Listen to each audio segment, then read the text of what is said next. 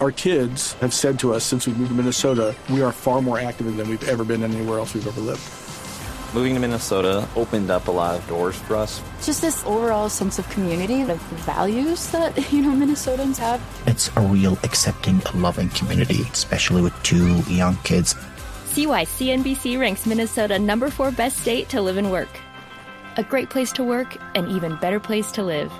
ExploreMinnesota.com slash live. Hay rechazo total por parte del gremio de los taxistas frente al hecho ocurrido en las últimas horas o los hechos ocurridos en las últimas horas acerca de dos asesinatos a miembros de este gremio. La información con Juan Carlos Villani. Así es, buenos días. Pues mire, los taxistas de Bogotá están alarmados porque en los últimos 15 días han registrado ya tres muertes violentas a los conductores de este gremio. Me encuentro justamente con el presidente de los taxistas de Colombia, Hugo Espina. Hugo, buenos días, bienvenido a Blue Radio. ¿Ustedes qué veces manejan lo ocurrido en las últimas horas aquí en Bogotá?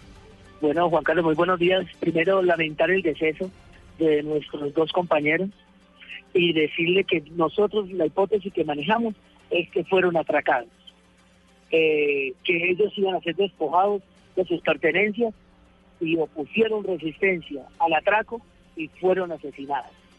Eh, el tema de que es un sicariato, que no fue un sicariato, nosotros le decimos muy respetuosamente a la Policía Nacional que seamos respetuosos en las declaraciones y que por favor esperemos que sea el CTI y la Fiscalía que determinen qué fue lo que sucedió verdaderamente con nuestros compañeros taxistas, porque no podemos seguir permitiendo de que fue una venganza, que fue un asesinato, que este fue un ajuste de cuentas, bla, bla, bla. Lo que estamos diciendo nosotros es que estos operativos que se están haciendo de noche no sea para el bombillito, que el taxímetro, que la luz no sirve, o una persecución hacia el mismo taxista, sino para la seguridad del usuario y del señor taxista.